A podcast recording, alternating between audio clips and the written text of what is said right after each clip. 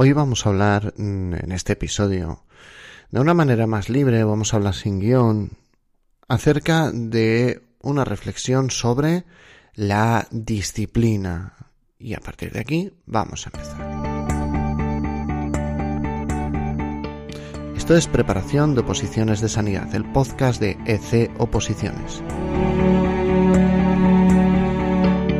Episodio 226. Una reflexión acerca de la disciplina.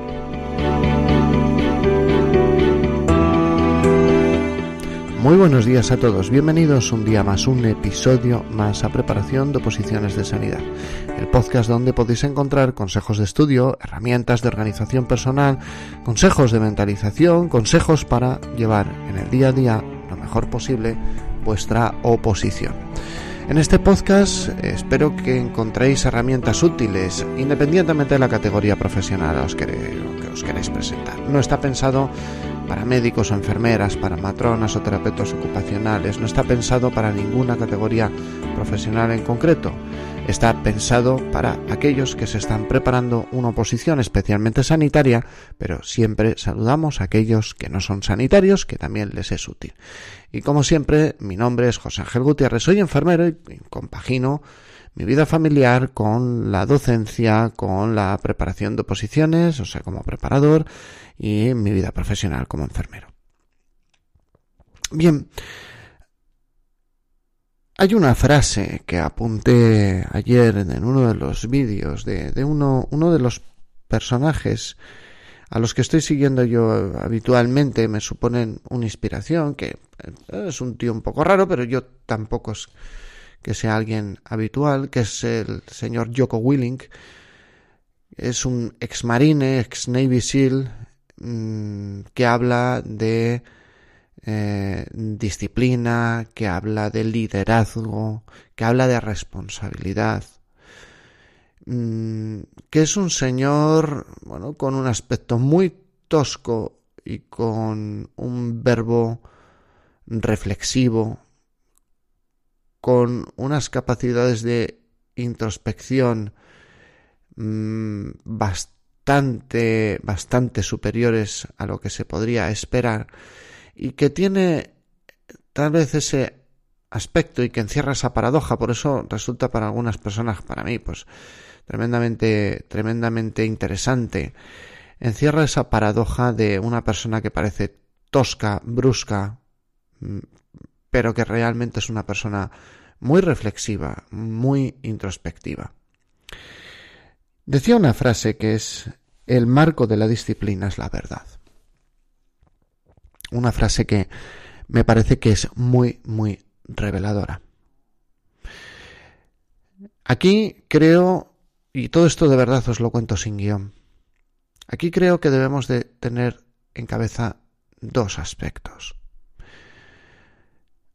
Muchas veces yo os hablo de que para estudiar una oposición, para llegar a la excelencia, para ser los mejores el día del examen, no es una cuestión de echar horas por echar horas. De hecho, en este podcast estoy muy en contra, y eso es una postura que mantendré durante mucho tiempo, estoy muy en contra de que nosotros mm, nos vayamos a la biblioteca a hacer un montón de horas por hacer un montón de horas. Hay que hacer mucho trabajo en una oposición, hay que estudiar mucha cantidad de temario. Pero sigo creyendo que pequeñas, pequeñas mm, acciones diarias nos conducirán a acciones mayores. Pero tenemos que repetir. Y ahí es donde entra la disciplina. A veces no es una cuestión solo de un sufrimiento extremo. Ya llegaremos al sufrimiento extremo y nos gustará, y nos gustará. Y con esto no estoy explotando ninguna posición masoquista. Pero claro, claro que en algún momento eh, mm, vas a estudiar seis, siete horas, claro que sí sabiendo y teniendo la claridad mental de que algunas de esas horas tienen que ser de estudio potente y otras tienen que ser de otro tipo de ejercicios, pero al final son horas que tú dedicas a tu oposición. Pero para llegar a ese punto, tienes que tener la disciplina de empezar con pequeñas acciones. Y para tener esa disciplina, te tienes que contar la verdad. Uno de los mayores problemas que tenemos en nuestra sociedad, desde mi punto de vista, es esa incapacidad de enfrentarnos a nosotros mismos. Es esa incapacidad de decirnos a nosotros la verdad. Entonces generamos una máscara, una postura, ahí viene el postureo, en el cual intentamos enseñar a la gente la imagen de lo que quisiéramos ser, pero que en el fondo no somos.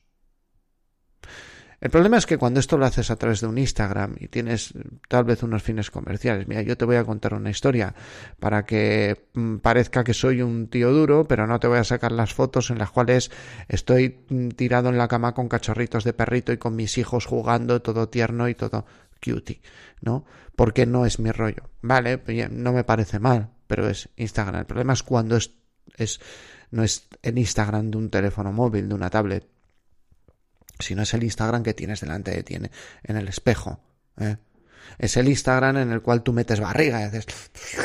¿Eh? Mira, estoy bien, ¿eh? Llevo, joder, esta temporada no he hecho nada de dieta, pero fíjate, no tengo barriga y cuando dejas de mirar al espejo, sale todo. Exactamente igual como cuando nos contamos mentiras para no estudiar. Eso es algo que mm, tal vez nosotros deberíamos de eh, simplemente sin juzgar, es que no, no va de humillarse, pero va de desprenderse un poco de nuestro ego, que es algo de lo que habla mucho este hombre. Vamos a, a Joko Willing, que es el, por el que ha inspirado la frase. Bueno, no la ha inspirado, la dijo él literalmente, o sea que tampoco tiene mucho más.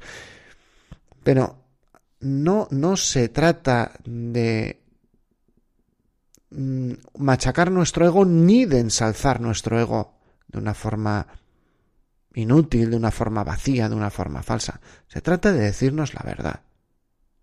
Y decirnos la verdad es empezar pensando qué queremos conseguir en nuestra vida, empezar pensando hacia dónde queremos llegar, empezar pensando que queremos una, una plaza. Yo, yo quería una plaza.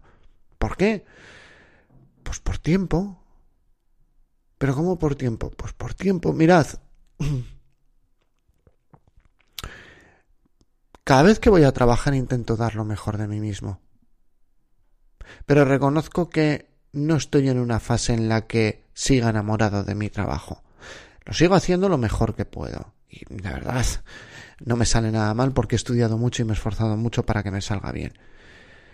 Mm, intento ser el mejor profesional que pueda ser y no dejarme nada por el camino. Pero la, la realidad es que Puede que haya otros intereses ahora que me llamen la atención. Puede que ya sea un momento de pensar en hacer otras cosas, en, cambiar a otra, otra, otra actividad laboral. Puede que haya muchas cosas, ¿vale? Pero la realidad es que yo estoy en este trabajo, yo quería tener una plaza porque si hubiese querido llegar a este trabajo en las condiciones en las que lo tengo, ya no digo plaza fija, pero de cierta estabilidad, si quería trabajar en emergencias, en esa oposición, era indispensable, impepinable, imprescindible que sacara plaza. No volvió a haber una oposición eh, en Sacil en la cual salieran plazas de emergencias. Esa era mi motivación. Yo quería ese trabajo, yo quería esa comunidad autónoma, yo quería eso. Y por supuesto, ya voy avisando, trabajar en la administración las cosas no son de un día para otro. Pero si, si yo empecé con, con esa meta en el 2006 y me pude incorporar en el 2007 o finales del 2006 y empecé con la meta en el 2005 y me pude incorporar en el 2007, creo que era, a mi plaza, 2007, 2008, ya no recuerdo exactamente. Sí, 2008, que es cuando nació mi hija mayor. Si me pude, si pasaron dos años, la posición me, me ahorró aproximadamente 6-8 años. Esa es mi motivación principal. Entonces me tengo que contar la verdad. ¿Para qué quiero esto? Luego me tengo que contar otra verdad. ¿Cuánto estoy estudiando? Si quiero estar entre los mejores de una profesión, y no es algo mm, competitivo del día a día, pero es que un día te vas a enfrentar con un examen en el que hay competición. Donde vas a tener que demostrar lo mejor de ti mismo. Puede que algunas personas, no vosotros que estéis escuchando este podcast, estén en contra de eso. Pero mirad, cuando esperemos que no, ¿eh? Pero si algún día tengo yo un infarto, si algún día tengo un accidente cerebrovascular, si algún día tengo un cáncer, estamos hablando de sanidad, ¿eh? Yo quiero que me atienda el mejor. Y el mejor es el que más haya sacrificado de su vida para estudiar, el que más pasión sienta por estar en ese trabajo.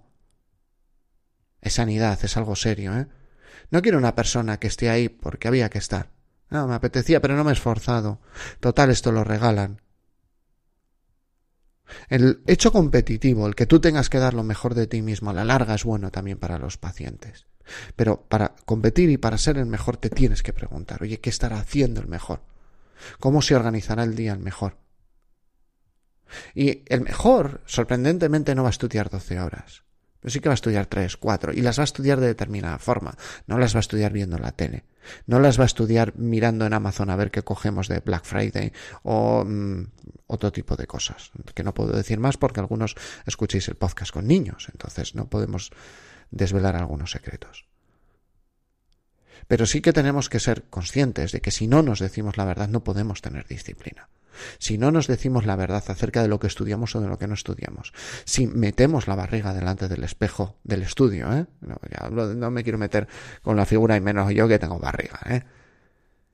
pero si, si no nos contamos la verdad acerca de lo que estamos haciendo, no podemos llegar a la disciplina necesaria. Y cuando hablo de disciplina, no hablo de 12 horas al día, pero hablo de levantarse una hora antes y estudiar fresco, tranquilo y sin distracciones. Y tú dirás, esa hora no me va a conducir a sacar una oposición. No, esa hora te va a conducir a un hábito que te llevará a estudiar dos y tres. Y ya con tres, cuatro horas estás en el rango de los número uno. Esas horas son una cantidad de horas adecuada si son de calidad. Ahora, si tú vas luchando por las cuatro horas, es como el que lucha por las cuatro horas de gimnasio. Nadie ha dicho que sea haciendo ejercicio, pero yo voy cuatro horas al gimnasio. Tenéis que sudar el estudio, no hacerlo extenso. Lógicamente algún día tendrá que ser extenso. ¿eh? Todos estos que dicen, no, esto es... Eh, consigue tu cuerpo perfecto con diez minutos de ejercicio al día. Puede que sea verdad o no. En oposiciones no es verdad. Consigue tu plaza estudiando diez minutos al día. No. Ahora bien, que una gran parte de las personas estudian mal, que una gran parte de las personas estudian de manera irregular, que una gran parte de las personas no se autodisciplinan a estudiar todos los días algo. Y que esa gran parte de las personas se cuenta mentira y que esa mentira es una bola de nieve que nos inunda las oposiciones. No, aquí hay que estudiar X Pero bueno, pero bueno, ¿de verdad te rinden todas esas horas?